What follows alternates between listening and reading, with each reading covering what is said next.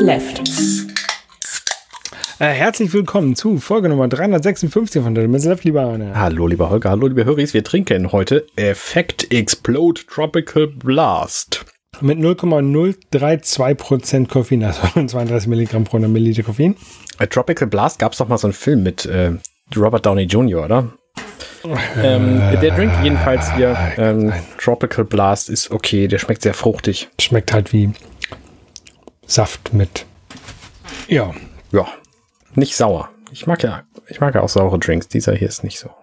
Guti. Wir haben was gespielt. Wir haben nämlich gespielt Earthworm Jim. Das hast du dir ausgesucht. Ähm, mhm. 1994er Klassiker von ähm, Interplay. Genau, deswegen ist er auch auf der Evercade äh, Interplay Collection 1 drauf. Und ich habe den eine Weile gespielt und muss leider sagen, er gefällt mir nicht gut. So, das Was um Jim gefällt dir nicht? Nee, gefällt mir nicht. Der ist mir einfach zu, also es ist, im Grunde ist es ja ein Jump'n'Run, ne? Der Typ kann auch schießen. Also, die Story ist, es ist ein Ringwurm, der fällt in einen Raumanzug und plötzlich hat er Gliedmaßen, die er eigentlich nicht hätte, weil es ist ja nur ein Ringwurm. So, und dann kann er mit. Ja, genau, das ist auch schon mal eine super geile Geschichte. Das, genau, das, witzig ist es auf jeden Fall, ne? Da sind sehr lustige Dinge drin, da gibt es auch eine Kuh und so und verschiedene andere Sachen, die einfach sehr, sehr witzig sind. Mir gefällt das Spiel aber nicht, weil diese Figur sich so merkwürdig benimmt. Also zum einen, es ist halt so ein 90er-Jahre-Spiel, ähm, wie sie ganz viel sind. So, man braucht auf jeden Fall irgendwelche tolle Grafik. Und die tolle Grafik hat irgendwo unsichtbare Punkte, auf denen die Figur stehen kann. Also das heißt, du siehst so ein, so ein Hügel und irgendwo auf diesem Hügel gibt's dann halt so eine Pixelabfrage, wo die Figur tatsächlich steht. Und das ist nicht ganz oben und das ist nicht ganz unten, sondern irgendwo mittendrin. Und du kriegst es nicht gepasst, wo denn diese Objekte eigentlich ihr Anfang, ihr Ende haben und wo du hinspringen kannst oder wo du nicht hinspringen kannst. Und das stört mich bei diesen Spielen grundsätzlich immer sehr. Das kriegen moderne Spiele erheblich besser hin. Also das Problem ist ja, dass es handgezeichnete Hintergrundgrafiken hat. Glaube ich, handgezeichnet. Mhm. Ähm, die halt, wo das halt alles ein bisschen ineinander übergeht, Vordergrund und Hintergrund. Ja, und das, genau. das meinst du, glaube ich. Ja, genau. Ne? Also zum einen weißt du nicht, wo der Vordergrund ist und wo der Hintergrund ist. Und zum anderen weißt du halt auch nicht, wo ist denn jetzt eigentlich die Kollisionsabfrage in den Objekten, die du siehst, die als Plattform taugen sollen. Ja.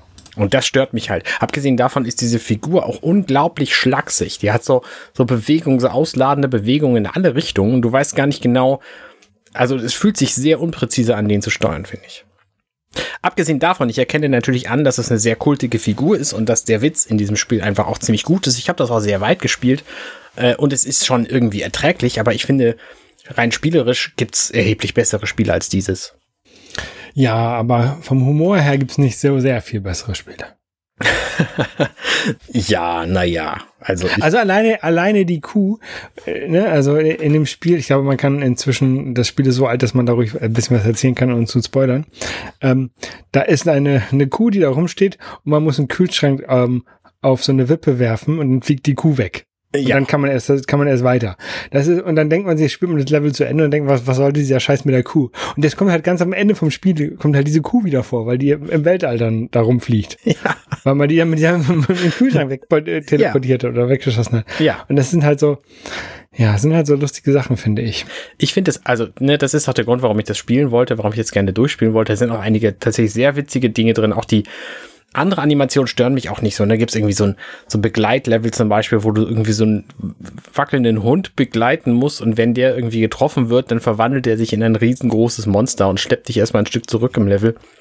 So, das, das sieht animationsmäßig schon sehr witzig aus. Ne? Als Serie im Fernsehen würde ich das gerne sehen, aber es ist halt merkwürdig zu spielen, finde ich. Ähm, es gab eine Serie. 23 Folgen. Ach, tatsächlich. Okay. Ähm, was es aber zu Earthworm Jim noch zu sagen gibt, ist, der Soundtrack ist von Tommy Tellerico. Den fand ich eine Zeit lang sehr cool, weil der nämlich nicht nur den Soundtrack hiervon gemacht hat, sondern auch von diversen anderen Dingen. Aber ähm, und dann hat er Videogames Live gemacht. Darüber habe ich ihn quasi kennengelernt. Videogames Live ist so eine, so eine Serie von Konzerten gewesen. Es gibt auch fünf Alben und diverse Bonusalben, ähm, wo quasi orchestral Videospielmusik gemacht wurde. Das klingt alles wahnsinnig gut und ich finde es total cool. Dann hat er aber angefangen und ist 2018 der ähm, CEO geworden von äh, Intellivision. Und Intellivision kennst du wahrscheinlich von, wann mag das gewesen sein? 1980, da hatten die so ein Gerät, was man unter den Fernseher stellen wollte, konnte. Und mhm. die haben gesagt, wir bringen ein neues Gerät dieser Art raus, was die ganze Familie vor den Bildschirm bringt. So, und das kommt irgendwann 2019 kommt es raus. Ich hatte das einen, einen sehr kurzen Moment lang hatte ich das vorbestellt, da habe ich gemerkt, ah nee, es gibt auch irgendwie eine deutsche Version später, dann nehme ich, mache ich meine Vorbestellung lieber rückgängig. Das Gerät hätte halt schon lange, lange kommen sollen. Ich glaube, ursprüngliches Datum war 2020 und das gibt's immer noch nicht. Und es fühlt sich an wie Vaporware inzwischen. Also ich glaube, die haben ihr komplettes Entwicklungsgeld verbrannt. Und er ist inzwischen auch nicht mehr der CEO. Das heißt, er war jetzt vier Jahre lang CEO, ohne dass es irgendein Produkt gegeben hat, was nennenswert gewesen wäre. Die haben zwischendurch irgendwie so NFT-Videospielhüllen rausgebracht. Ähm, richtig großer Mist. Abgesehen davon ist dieser Tommy Tallarico äh, leider auch durch so Rechtsaußen-Aussagen auf sozialen Netzwerken negativ aufgefallen und deswegen ziemlich weg vom Fenster. Ähm, mhm. Ist schade, so, ne? Also der hat wirklich, der kann cool Gitarre spielen, der kann coole Soundtracks schreiben und er hat diese Videogames Live-Geschichte, die ich immer noch sehr schätze, irgendwie ins Leben gerufen. Dann hat er diese Vaporware-Konsole irgendwie an die Wand gefahren und sich dann voll ins Ausgefahren. Es ist schade, wie manchmal äh, so Entwicklungen von Personen vorangehen. Ja, ob die sich so entwickeln oder ob die halt schon vorher so waren und man das halt vorher nur nicht wusste, das ist ja auch mal eine Frage. Ja, ja, weiß man nicht. Ich habe jedenfalls mal ein Konzert von dem gesehen hier in Hamburg im CCA. Da war ich mit äh, Alexa und Alexander. Schönen Gruß an dieser Stelle. Haben ein Foto zusammen gemacht mit ihm und so. Und äh, mhm. das, er war auch irgendwie ein netter Typ so, aber ja, irgendwie ist das ist ja dann eskaliert. Negativ. Ja. Naja, Jedenfalls, nächstes Mal spielen wir ein Spiel aus der Atari Arcade Collection 1. Ich glaube, von der hatten wir schon irgendwas. Ähm, und zwar das Spiel Crystal Castles. Das ist, okay. wenn ich mich nicht täusche, ein Puzzlespiel. Und Puzzlespiele aus der, aus der Ära äh, Atari sind eigentlich ganz gut gealtert, deswegen bin ich da neugierig, wie das wohl ist. Von äh, 83. Genau. Bin ich, bin ich mal gespannt. Kennst du auch noch nicht, ne? Nee, kenn ich auch nicht. Gut, okay. Eigentlich ursprüngliche Steuerung mit dem Trackball, das wird ja interessant. Ja, das ist, glaube ich, so eine isometrische Ansicht und im Grunde ist es so ein ja. ISO-Pac-Man, glaube ich. Okay. Aber wir äh, werden sehen. Wir werden, wir werden sehen, ja.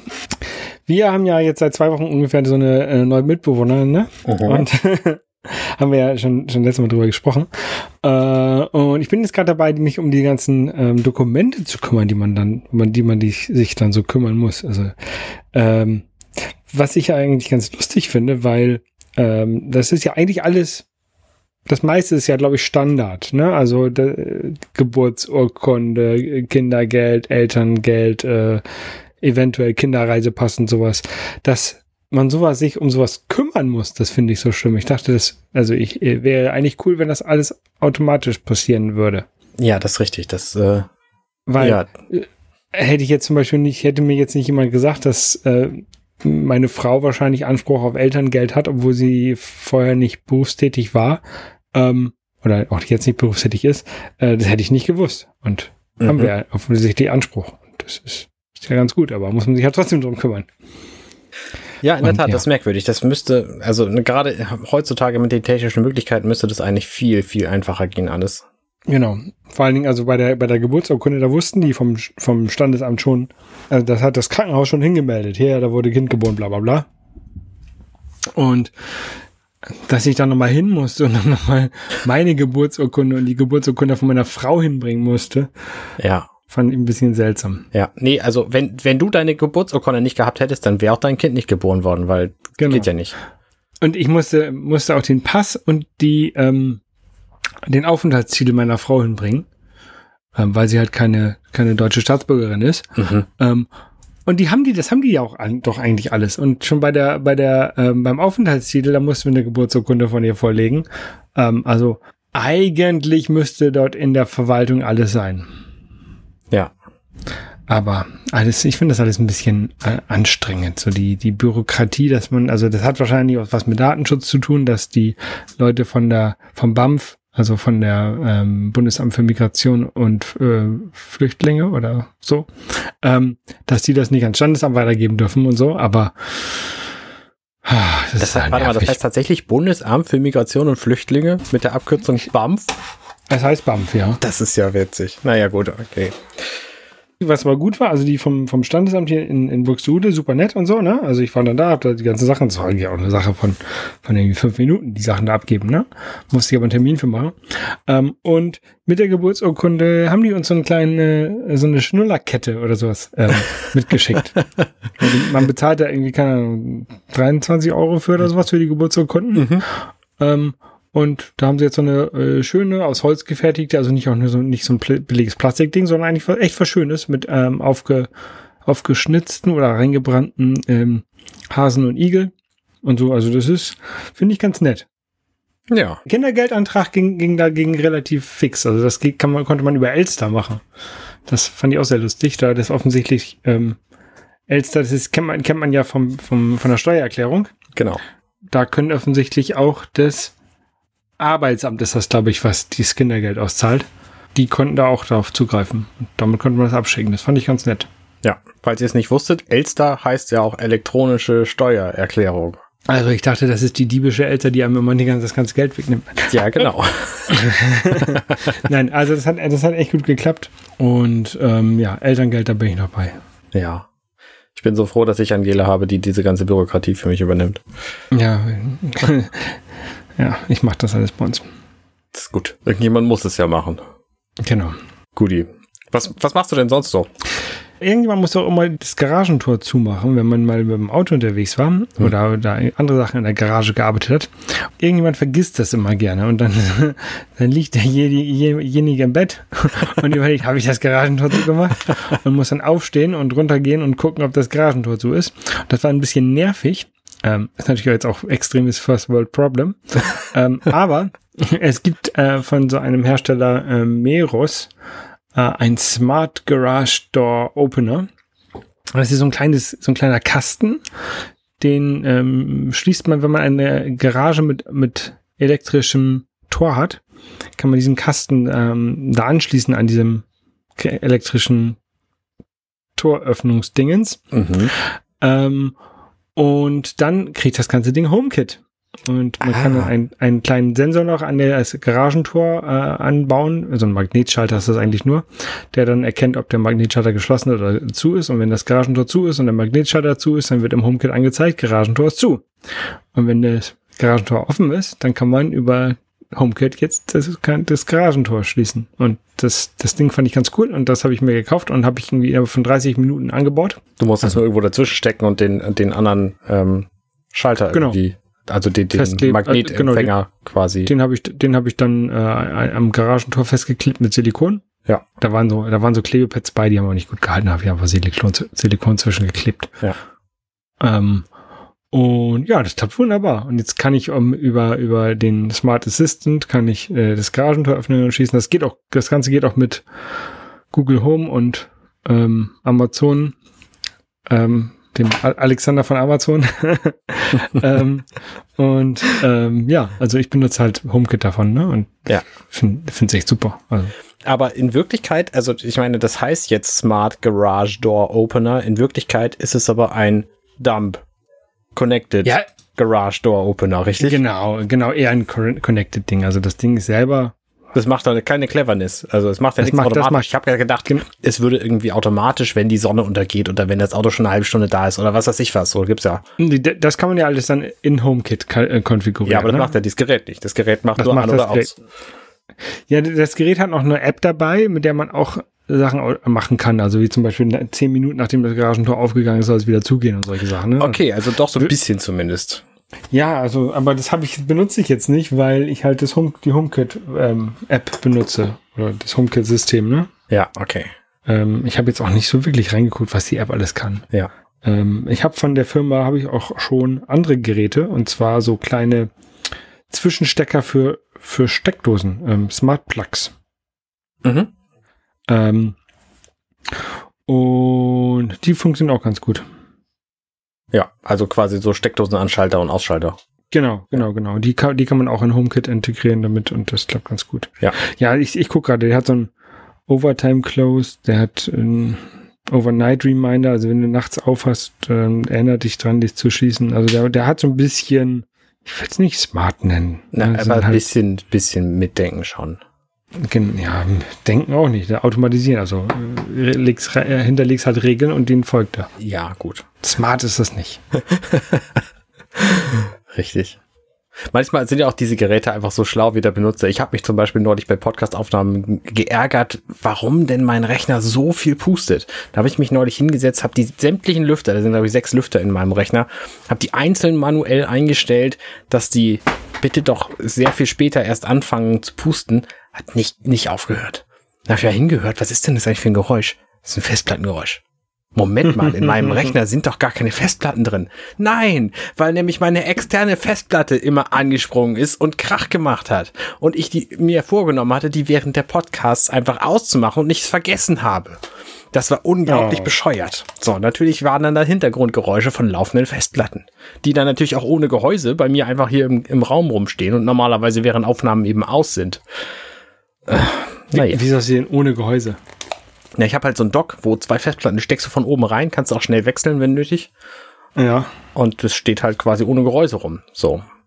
Also vor allen Dingen akustisch ungebremst. Kommt dann der ganze ja. Ton direkt in mein Mikro. Ich, ich habe ja auch ein paar e-, externe Festplatten rumstehen, aber die sind in Gehäusen. Ja, das kann man halt auch machen. Ich habe halt gedacht, nee, ich hatte diese zwei internen Festplatten erst im Rechner drin, aber da waren sie mir dann auch zu laut. Ähm, und jetzt plane ich die aber aus diesem Raum auszubauen und woanders zu lagern. Einfach langes USB-Kabel und dann weg damit. Okay. Damit der Raum hier zum einen leiser und zum anderen auch kühler wird, weil die natürlich auch Strom und, nee, Strom nicht, die. Ja. Wechselst du die Festplatten denn häufig oder benutzt du da immer die gleichen drin? Nee, ich benutze da immer die gleichen drin. Aber es könnte passieren, dass ich die irgendwann mal ersetzen muss. Und dafür gibt's halt auch so einen so einen Kopieren-Knopf hier. Ja. Also das eine ist halt eine Datenfestplatte und das andere ist die Backup-Festplatte. Ähm, und ich brauchte einfach ein Gehäuse für diese ehemaligen internen Festplatten. So habe ich gedacht, warum nicht dieses Doppelgehäuse, wo man die einfach reinstecken kann, fertig. Okay. Ja. Ich habe mich richtig gefreut. Wir haben uns nämlich ein Ding gekauft, was keinen brauchbaren Namen hat, unter dem man es finden könnte. Manche Leute nennen es Pavillon, andere Leute nennen es Wintergarten ohne Wände, ähm, wieder andere nennen es Lamellendach. Ähm, die Firma, die es herstellt, heißt Sorara und nennt es Mirador. Also im Grunde ist es ein Stahlgerüst mit Stahllamellen oben und diese Stahllamellen sind relativ dünn und man kann an einer Kurbel drehen und die 25 Lamellen stellen sich dann auf, so dass da die Sonne durch kann und man kann wieder dran drehen und dann geht es zu und dann kommt da keine Sonne mehr durch und kein Regen. So, und so ein Ding haben wir uns jetzt gekauft und aufgebaut. Das hat zu zweieinhalb, äh, vier Stunden gebraucht, das aufzubauen, dreimal vier Meter vor unserem Haus auf der Terrasse. Und, ähm, die, also der Plan war schon immer, da irgendein Dach drüber zu haben, weil dahinter ist nämlich jetzt unsere Wohnzimmerscheibe. Die hat einfach mal vier Meter Breite und zwei Meter zwanzig Höhe und da knallt den ganzen Tag die Sonne drauf. Und unser Haus ist wahnsinnig gut isoliert und wir mussten diese Hitze einfach akzeptieren, weil wir sie reingekriegt und nicht wieder rausgekriegt haben. Und wir haben äh, immer schon den Plan gehabt, da irgendeinen Schatten vorzutun, weil im Grunde hilft halt nur Schatten von außen. Du kannst natürlich innen Gardinen dagegen tun, das bringt aber nicht viel. So, weil die Wärme ist dann eh schon drin. Ja. Und was halt hilft, so eine Außenjalousien, die könnten helfen. Äh, genau, haben wir dann auch tatsächlich bei den Fenstern oben drüber haben wir das gemacht, aber wir wollten es eben beim Wohnzimmer nicht, weil wir schon immer da den Plan hatten, sowieso ein irgendwie geartetes Dach vorzutun, was man aufmachen oder zumachen kann. Und wir waren uns halt lange Zeit nicht sicher, was wir eigentlich wollen. Ich habe zwischendurch die Idee gehabt, wir brauchen so einen Wintergarten, also Glasdach, Glaswände und dann ist eben auch schalldicht und äh, winddicht und so. Und da haben wir uns dann gegen entschieden, weil so ein Wintergarten kostet alles zwischen 12.000 und 32.000 Euro. Mhm. Das wäre mir einfach so ein Wintergarten nicht wert gewesen, ehrlich gesagt. Und jetzt haben wir dieses Ding halt gekauft. Das kostet regulär irgendwie dreieinhalb. Äh, bei Lidl für zwei, drei. So, das finde ich ist ein sehr okayer Preis dafür dafür, dass wir jetzt quasi einen zusätzlichen Raum haben. Und es hat so viele Vorteile. Vorher hat halt die Sonne auf dieser Wand gestanden. Unser Haus ist irgendwie zehn Meter hoch, dreistöckig weiße Wand und das macht unglaublich viel Licht, wenn die Sonne da drauf fällt. Das heißt, auf unserer Terrasse war halt immer den ganzen Tag lang 35 Grad, egal wie warm es in Wirklichkeit war. Und ähm, das war mir einfach zu warm, deswegen habe ich die kaum genutzt. Abgesehen davon war unser Wohnzimmerfenster dahinter und wir wollten halt die Wärme möglichst nicht im Haus haben. Darum waren unsere ähm, Vorhänge immer zu.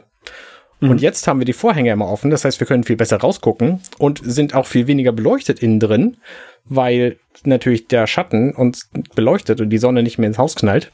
Und ich bin unfassbar glücklich mit diesem viermal drei Meter großen neuen Raum, den wir jetzt haben, quasi. Ne, der ist windig und schattig Ra und Raum ohne Wände. Raum ohne Wände, genau. Und dieses Dach kann man halt aufklappen, denn dann kann irgendwie Sonne rein und man kann es aber auch zuklappen, dann kommt halt Schatten rein. So, also und es macht mich unfassbar glücklich, dieses Ding. Ich hätte das vorher nicht gedacht. Ich habe es aufgebaut und es fühlt sich einfach so viel privater an, plötzlich auf meiner Terrasse zu sitzen, weil ich habe halt das vorderste Haus unserer unserer Reihe hier und da sitze ich immer auf dem Präsentierteller und jetzt fühlt es sich einfach irgendwie anders an. Auch wenn da keine Wände drin sind, fühlt sich trotzdem wenig auf dem Präsentierteller? Ja, total. Okay. Total. Das ist merkwürdig. Ich hatte das auch schon bei einem, also wir hatten da vorher einen Sonnenschirm, den habe ich halt immer aufgeklappt, aber der war halt windanfällig und flimsy und so. Und mhm. ich, ne, der hat auch diesen Zweck erfüllt, aber er war halt viel unpraktischer. Und jetzt steht das Ding einfach da und ist halt da und Ne, wir können Schatten machen und Sonne machen, so. Und zum Zeitpunkt dieser Aufnahme haben wir 27 Grad draußen. Und zum ersten Mal bei solchen Außentemperaturen ist mein Wohnzimmer kühl. Und das fühlt sich unglaublich gut an. Also, ich bin durchweg begeistert. Das war die beste Investition, die ich dieses Jahr gemacht habe. So glücklich. Und ähm, habt ihr selber aufgebaut? Wie wurde es geliefert in, also die wahrscheinlich lange Einzelteile für die Füße und dann das Dach auf zum Zusammenschrauben oder? Genau, also es waren vier lange Kartons, also ne, weiß ich nicht, 20 mal 30 Zentimeter Durchmesser und dann drei Meter, vier Meter lang.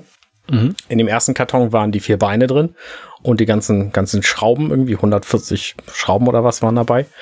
In dem zweiten waren die Querbalken, weil du brauchst ja, also das Ding besteht im Grunde aus vier Balken, das sind die Beine, dann vier Balken, das sind oben die Kanten und dann ganz viele Lamellen. Die Lamellen haben alle links und rechts, also außen äh, quasi so ein, so ein Teil zum Draufschrauben gehabt. Das war auch die meiste Arbeit quasi, diese Dinge aufzuschrauben. Und dann musste man die halt alle zusammenstecken, oben drauflegen, die dann von oben nochmal festschrauben. Und äh, dann war das im Grunde alles. Was tatsächlich relativ lange gedauert hat, war, abgesehen von der Überlegung, was überhaupt für ein Ding wir haben wollen und die Bestellung, weil wir wohnen hier jetzt schon einige Jahre und wollten das schon immer haben, wir wussten nur nicht genau was ähm, bei der tatsächlichen Bearbeitung, wir wollten es ganz am Haus stehen haben, das Ding.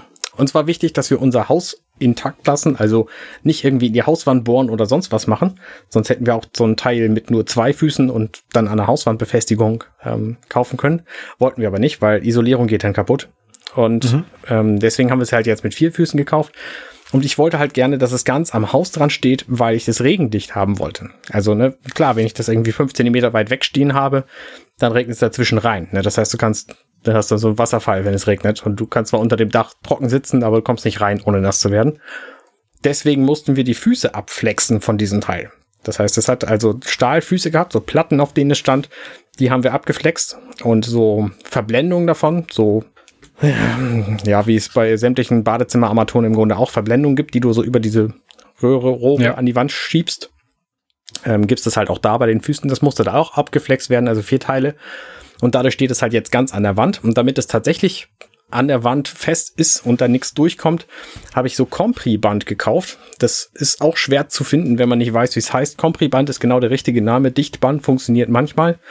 Das ist quasi Klebeband, was nach einer Zeit dick wird. Und zwar bis zu zwei Zentimeter. Das heißt, wir haben quasi an diese Säulen, äh, also an die Füße und oben an die Latte, haben wir so Compri-Band jetzt dran geklebt und dann das Haus an die Wand geschoben. Also dann diesen, diesen Mirador an die Wand geschoben. Und dann ist dieses Klebeband dick geworden und dadurch ist auch die Rauheit der Wand egal gewesen. Also ne, man hätte das auch mit Silikon machen können, aber wie gesagt, ich wollte halt mein Haus möglichst so lassen, wie es ist, um das Ding möglicherweise zu entsorgen irgendwann und nicht das Haus neu renovieren zu müssen. Mhm. Und äh, jetzt haben wir da quasi so ein, ein, ein Schaumstoff-Isolator zwischen, der dafür sorgt auch, dass oben kein Regen mehr durchkommt und an der Wand eben auch nichts. Und da freue ich mich sehr drüber, dass es so einfach war, weil auch da habe ich überlegt, was für, was man an Möglichkeiten machen könnte, um das quasi Licht zu kriegen am Haus. Und tatsächlich hat es bislang noch nicht geregnet. Ich gehe nur davon aus, dass es regendicht ist, weil man kann halt nicht mehr durchgucken, es kommt keine Sonne mehr durch. Und äh, theoretisch müsste der Regen oben rauffallen und dann zur Seite runterfallen, weil wir halt ein Gefälle drin haben. Ja, und äh, das, das ist im Grunde alles. Und ich bin einfach unfassbar glücklich, dass ich jetzt diesen, diesen zusätzlichen Wohnraum und diese, diesen, hm, wie soll ich das sagen, diesen, ja, im Grunde ist es Luxus, so Wohn, glücklich Gefühl, ja. Mhm. Es gibt von dem Haus, habe ich gesehen, auch eine Variante mit Solarmodulen äh, drauf. Aber du hattest ja schon erzählt, letztes Mal, oder nicht letztes Mal, vor, vor ein paar Wochen, dass es mit äh, Solaranlage bei euch auf dem Dach relativ kompliziert ist, weil euer äh, Stromanschluss außerhalb von eurem Haus ist. Moment, was? Es gibt eine Solarversion von? So habe ich das gesehen. Ich weiß nicht von, genau von diesem, aber es gibt solche, solche ähm, Pavillons auch mit Solar obendrauf. Ah, okay. Ja, nee, wir wollten tatsächlich genau dieses, dieses Ding haben und das hat halt kein Solar. Ja, okay. Theoretisch könnten wir auf jedes, auf jede dieser Lamellen irgendwie Solar noch drauf bauen, aber das müsste eine ziemlich spezifische Lösung sein. Ich glaube, es lohnt sich nicht wirklich jetzt. Ja. Ja, ja, okay. Ja. Ähm, aber der, wie gesagt, der Anschluss, der wäre ja auch weit weg bei euch. Das war, hast ja gesagt, muss ja eine ganze Einfahrt aufreißen oder sowas, ne? Ähm, ja, genau. Theoretisch ist es nicht so praktisch, da Solar drauf zu haben. Ja. Logistisch. Aber Solar ist immer noch nicht vom Tisch. Wir hätten das sehr gerne, vor allen Dingen, wenn wir uns irgendwann einen Elektrowagen kaufen, was immer noch, wie ich vermute, die wahrscheinlich sinnvollste Variante ist. Ähm, mhm. Gerade wenn das wenn das alles immer teurer wird. Ich meine, wir sehen jetzt hier am Tankrabatt, der ist ja quasi verpufft zugunsten der Taschen der Ölvertreiber. So. Ja. Naja, gut, lass uns über was Schöneres reden. Was machst du denn sonst so? Ähm, ich habe mir ja, letzte Woche habe ich erzählt, äh, einen neuen Mac Mini gekauft, äh, einen gebrauchten Mac Mini gekauft, ähm, so ein bisschen als Übergangslösung, bis ähm, ich mir mal wieder ein, ähm, ein gutes Notebook kaufen kann, so finanziell, weil das dann doch schon ein bisschen, also wird mehr als 2000 Euro kosten, das Laptop, den ich haben möchte. Mhm. Und das geht halt gerade nicht. Und deswegen habe ich jetzt mir gerade als Übergangslösung so ein M1 Mac Mini gekauft. Leider auch in der ähm, kleinsten Variante mit äh, 8 GB Arbeitsspeicher und ähm, 256 äh, GB ähm, Storage, also SSD da drin. Mhm. Ähm, und das ist ja echt wenig. Und äh, ich bin umgezogen oder ich, mein, mein Laptop hat 512 Gigabyte Festplatte. Und das war immer schon, schon zu wenig. Also habe ich schon ein paar Mal eine Meldung bekommen, dass die Platte fast voll ist und ich möchte doch mal bitte ein bisschen aufräumen, weil sonst gibt es bald Probleme. Ja. Ähm, und da ist natürlich ein Umzug auf ein Gerät mit noch weniger Speicher. Ja, aber es ist ja ein Mac Mini, da kannst du ja eine externe Platte dran tun. Ja, das ist richtig, aber äh, die meisten meiner Daten sind ja am Home-Folder. Ähm, mm. Ist ja nicht so, dass ich eine große äh, iTunes Library noch mit mir rumschleppe, die ich dann auch auf eine externe Platte legen kann, sondern äh, das meiste ist im Home-Folder. Aber den kannst du ja ähm, auch noch extern verlagern. Äh, ja, aber das ist nicht so einfach. Hm. Ähm, ich habe das tatsächlich gemacht. Also, okay. Also ich habe mir eine externe 2 Terabyte SSD gekauft ähm, und die angeschlossen und habe dann, ähm, das hat ein paar Stunden gedauert, äh, herauszufinden, wie man die ähm, den Homefolder um, umzieht. Also offiziell geht es sogar, das wird von macOS unterstützt. Man muss also nicht irgendwie ähm, über irgendwelche symbolischen Links da hin und her äh, Sachen, Sachen verknüpfen. So hatte ich das ähm, früher mal auf einem anderen Mac Mini gemacht, dass mhm. ich äh, den, den Music Folder ähm, über einen Hardlink auf eine externe Platte ge geschoben habe. Ähm, aber das habe ich jetzt hier tatsächlich nicht gemacht, sondern ähm, in den User Settings, in der, im Preference Panel von macOS kann man über Advanced Options ein Home Directory ähm, auswählen, wo das liegt. Und ähm, das ist ein bisschen eine sehr gefährliche Sache, wenn man das macht, ohne zu wissen, was man tut, weil ähm, wenn einem die externe Festplatte abraucht oder ähm, nicht mehr funktioniert und man kann man nicht mehr booten, äh, jedenfalls nicht mehr in den User reinbooten, weil der hat halt kein Home Directory mehr. Ne? Also ja. man muss wirklich, kann das wirklich nur machen, wenn man zur Not die Daten auch anders äh, zugreifen kann, zum Beispiel über ein Backup und das zur Not wiederherstellen kann. Ich finde die Einstellung ähm, gerade nicht. Wo hast du gesagt, gibt's die? Äh, ich habe da einen kleinen Blogpost zugeschrieben, den, den können wir mal verlinken. Mm, sehr gut. Ähm, und wenn du in den Preference Panels reingehst und dann auf Users und Groups, dann musst du das unten mit dem Schloss anlocken und dann kannst du mit ähm, Control-Click ähm, auf den Usernamen auf der linken Seite und dann kommt eine Advanced Options und dann kommt so eine Tabelle oder so, so, so eine Form, wo man dann ein Home Directory auswählen kann. Oh, tatsächlich. Wow, das ist ja krass. Das ist, also, das haben die schon gut versteckt, weil man halt viel kaputt machen kann. Ne? Ja. Das ist echt, ja. echt nicht, nicht ohne da was zu machen. Aber ist ja cool, dass äh, es geht. Genau, was du halt machen musst, ist vorher äh, dieses Home Directory auf der externen Platte, in meinem Fall jetzt, äh, natürlich erstellen. Ähm, und auch die Daten, die man haben möchte, dahin kopieren. Na, das war mir schon vorher klar. Das habe ich dann ähm, versucht zu machen und zwar habe ich dann einfach mein äh, Home Directory von der Innenplatte, in, internen Platte von dem äh, Mac Mini. Ähm, ich hatte das gerade runtergedampft, dass es so gerade da drauf passte, aber ich hatte noch, noch 5 Gigabyte frei, also es war echt kein Spaß. Mhm.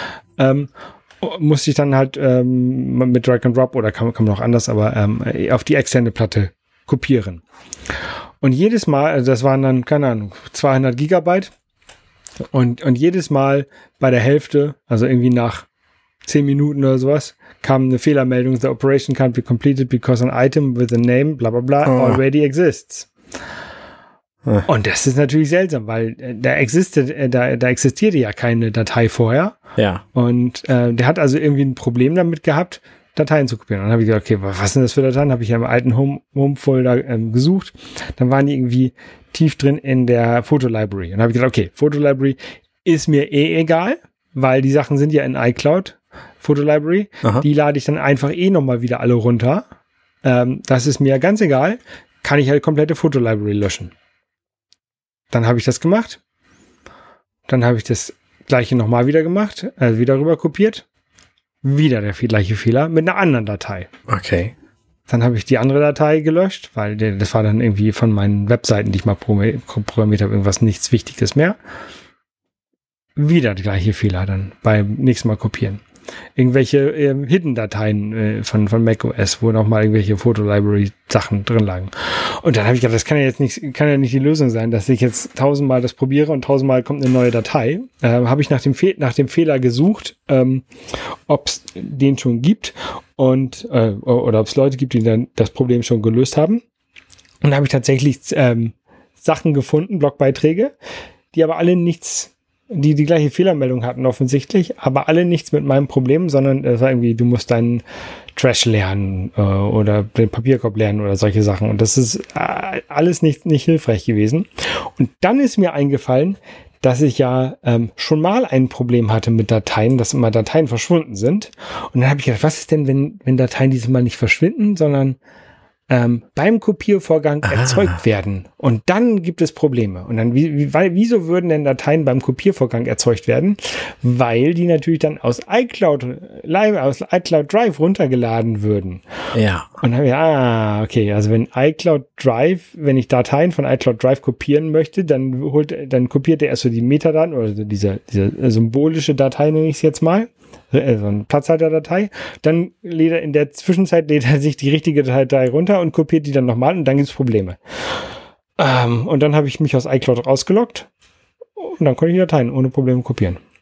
Ja. Und äh, das ist mal wieder so ein bisschen, da hat, ich, ich will nicht sagen, Apple hat da nicht mitgedacht, weil das ist natürlich wirklich ein sehr, sehr großer Edge-Case, ne? Denn sicherlich nicht viele Leute haben, dass die komplette iCloud ähm, Drive-Daten komplett ähm, woanders hin kopieren wollen. Ähm, äh, aber das hat jetzt halt bei mir geholfen und ähm, deswegen habe ich auch diesen Blogpost auf Englisch ähm, für, äh, geschrieben, weil ich halt keine Lösung gefunden habe. Ähm, und so können halt andere Leute, die das gleiche Problem haben, diese Lösung finden. Ja. Ja, das ist gut. Ähm, und das ist, äh, das war wirklich, also ich habe, das hat, hat mich, glaube ich, drei Stunden gekostet, dieses, das Problem zu, zu lösen. Ja. Das klingt so ähm, simpel. Es klingt so simpel, genau. Ähm, aber es ist halt, muss halt, ja, daran denken, iCloud macht immer seltsame Sachen. Ja. Dann lieber, lieber auf iCloud bei sowas verzichten, bei so ähm, seltsamen Sachen, die man ab und zu mal macht und dann hinterher wieder einschalten und dann geht das auch alles ohne Probleme. Ja. Ich habe auch schon von diversen, also ne, iCloud ist ja auch, das wird immer wieder gesagt und man kann sich oft genug betonen, es ist kein Backup weil ich habe schon von diversen Leuten gelesen, das ist allerdings schon ein paar Jahre her, dass sie ihre Fotos verloren haben, weil sie sie auf einem Rechner gelöscht haben und gedacht haben, ach nee, ich habe sie ja in iCloud, so dann sind sie ja woanders auch, dann kann ich sie ja von da wiederholen. Aber nein, iCloud hat das natürlich alles gesynkt und sie überall sofort gelöscht. Ja. Dann waren sie halt weg. So. Genau, 30 Tage hast du Zeit, wiederherzustellen. Ja, genau. Inzwischen gibt es auch einen Papierkorb und so. Also da hat sich schon ein bisschen was getan, was das angeht, aber natürlich nur für die Dinge, die du als normaler Benutzer eben auch benutzt. Und das, was du jetzt gemacht hast, ist halt sowas nicht. Nee. Ähm, man würde aber vermuten, dass, dass das äh, viel wird, weil Apple verkauft ja seine Geräte mit echt extrem wenig Speicher und der zusätzliche Speicher ist halt extrem teuer bei Apple. Ja. Ähm, also ich habe jetzt für die 2 Terabyte externe SSD habe ich irgendwie 200 Euro bezahlt. Wenn ich 2 Terabyte im Laptop haben möchte oder in einem Mac Mini haben möchte, dann kostet mich das ja 1000 Euro wahrscheinlich. Ja. Also ist grob, grob geschätzt, ähm, aber auf jeden Fall mehrere hundert. Ähm, du hast gesagt, 8 GB hast du jetzt. Ähm, das sorgt für Probleme, habe ich rausgehört. Ähm, ja, ich, ich glaube schon. Ich weiß nicht, ich finde es eigenartig. Ich habe gedacht, bei so einem schnellen Rechner dürften 8 GB eigentlich kein Problem mehr sein, aber es scheint doch so zu sein.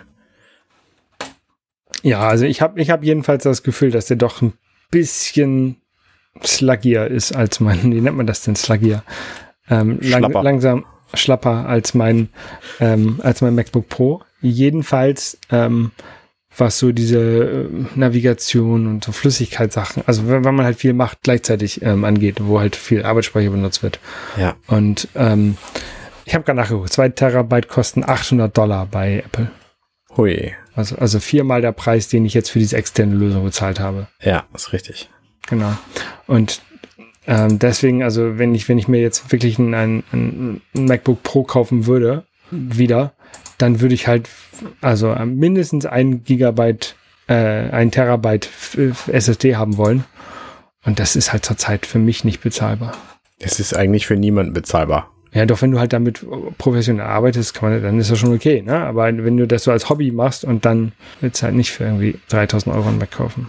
Ja, richtig. Und Arbeitsspeicher natürlich auch mal, so viel wie möglich. Ne? Also ich habe jetzt gerade, wenn ich, wenn ich MacBook Pro konfiguriere, so wie ich es haben möchte, kostet das zwei, 2600 Euro. Und da bin ich jetzt mit meiner 500 Euro Mac Mini plus 200 Euro ähm, 2 Terabyte SSD ein bisschen besser dran, glaube ich. ein bisschen besser. Es, es, ja, und es ist halt auch nur eine Zwischenlösung jetzt für mich.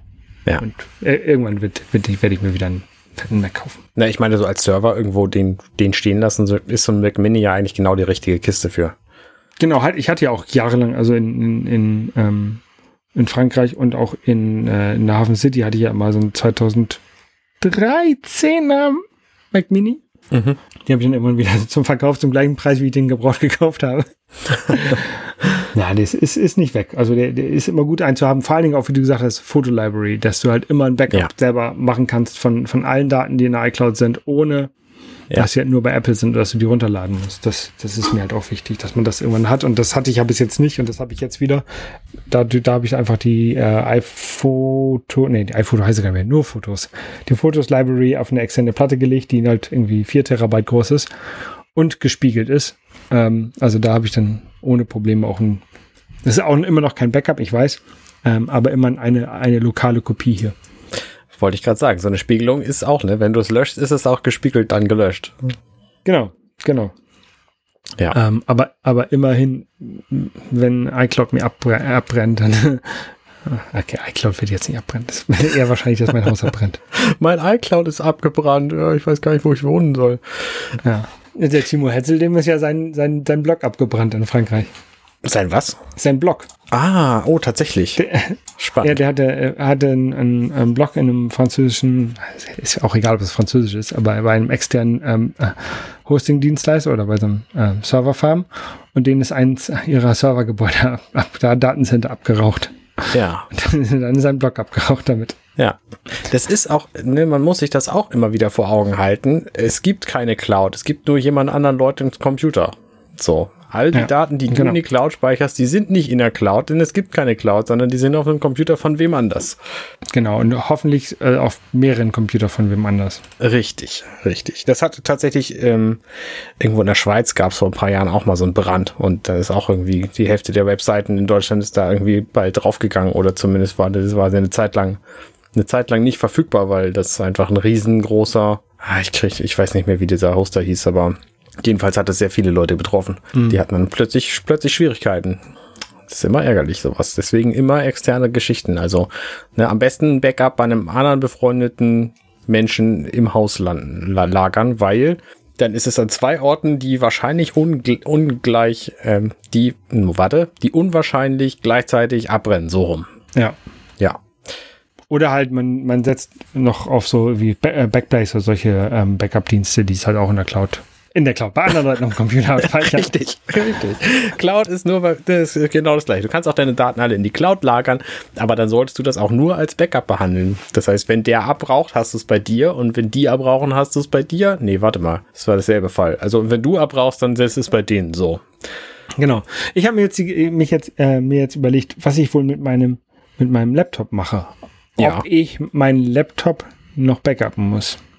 Weil eigentlich sind ja alle Daten jetzt über den Mac Mini verfügbar mhm. und auf dem Mac Mini läuft ein Backup internes, mhm. auf dem Mac Mini läuft ein äh, Backup, was äh, extern von meinem Haus ist und für mich ist der Laptop jetzt quasi nur noch so ein auf dem Sofa oder unten Arbeitsgerät.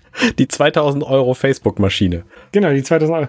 Äh, ja, nicht, nicht nur Facebook, aber ich mache auch keine Fotobearbeitung oder sowas. Ne? Aber das sind halt alles nur Kopien, die landen halt alle wieder über diverse äh, Syncing-Mechanismen, landen sie halt alle auf dem Mac Mini und damit dann auch in einem Backup. Ja, was willst ähm, du dann mit einem mit einem Backup davon?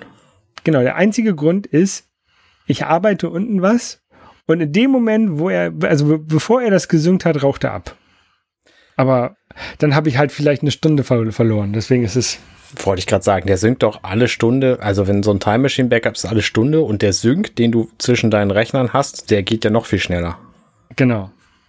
Also es ist ja nicht mal eine Stunde, die du verlieren würdest, von daher mach. Genau, mach, deswegen kann man, da, kann man, glaube ich, auf dem, äh, äh, bei dem MacBook Pro jetzt auf ein Backup verzichten. Würde ich auch machen. Auch wenn man eigentlich nie auf ein Backup verzichten soll, ne?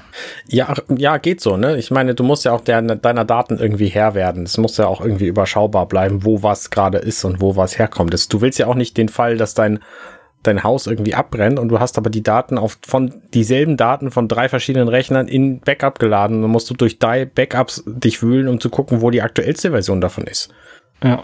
Das ist ja auch, das hilft ja auch niemandem. Ja. Naja, so, andere Themen. Ich habe ähm, die letzte Episode von der zweiten Staffel von Picard besprochen und da gestern eine zweieinhalbstündige Episode von gestern, heute, übermorgen veröffentlicht, sind wir mit dem Projekt auch wieder durch. Jetzt gönnen wir uns erstmal eine Weile lang Pause. Also eine Folgenbesprechung, alles sehr gut. Wer das gesehen hat, der hört, höre bitte auch diese Folge, weil es hört sich auch sehr gut an. Wir klingen alle gut und wir haben viel Spaß gehabt bei der Aufnahme. Also so viel gelacht. Ähm, Mache ich bei vielen Podcasts, aber auch da. So, und jetzt gönnen wir uns eine Weile lang Pause und dann freuen wir uns schon darauf. Geplant ist nämlich ein Treffen von echten Menschen in einem echten Raum. Und da nehmen wir dann die nächste Episode auf, was eine Besprechung der kompletten Staffel 2 wird. Falls ihr dafür irgendwelche Fragen an uns habt, an Frank, Nils und mich, dann äh, dürft ihr uns die gerne stellen, natürlich. Ich habe eine Frage. Wo, wo, wo kann ich das Ticket für dieses Event kaufen? Es ist leider so live dann doch nicht, aber zumindest wir drei treffen uns dann. Das passiert nämlich auch nur alle, alle Jubeljahre mal. Ich glaube, zuletzt war das bei der Premiere der ersten Staffel von Picard 2020. Ja, so, dauert also eine ganze Weile bis da, ja. Okay. Also große Freude, neue Staffel. Ansonsten haben wir Spaß gehabt. Wir haben nämlich zusammen, also eigentlich nur du, aber ich war dabei, äh, als, als Publikum quasi. Äh, du hast Spiele aus Japan ausgepackt.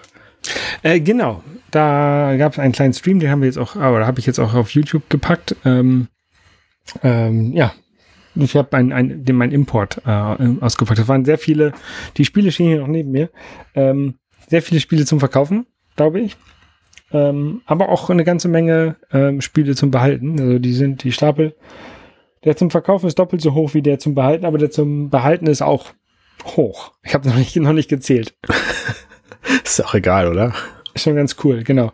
Ähm, ein bisschen, ein bisschen ex, äh, exotische Hardware war auch dabei. Und für diese exotische Hardware habe ich mir jetzt noch Musikkassetten gekauft. Oder, ja.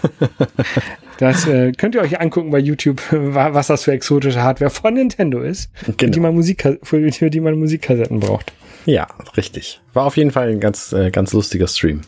Ja, und damit sind wir auch durch. Ne? Unsere Borderlands-Spielrunde, die äh, bleibt jetzt erstmal aus, weil wir einfach genug anderes um die Ohren haben. Weil, also ich habe einfach unglaublich viel zu tun momentan, weil ich muss einfach in meinem neuen Wintergartenhaus Mirador äh, per Pavillon sitzen und mich freuen. Und oh, Holger sitzt dann auf der Couch und langweilt sich, aber das ist okay für mich. Ich spiele mit der Mitbewohnerin Borderlands so lange. Sehr guter Plan. Gut. Dann hören wir uns nächstes Mal wieder. In diesem Sinne, genau, habt eine schöne Woche. Bis denn. Bis denn. Ciao, ciao. Tschüss. Hey, ich bin Arne und das war Dirty Minutes Left. Schön, dass ihr zugehört habt. Dieser Podcast ist und bleibt kostenlos für alle. Wenn ihr all meine anderen Podcasts sucht, wenn euch gefällt, was ihr gehört habt und wenn ihr uns unterstützen mögt, guckt doch auf compendion.net. Dirty Minutes Left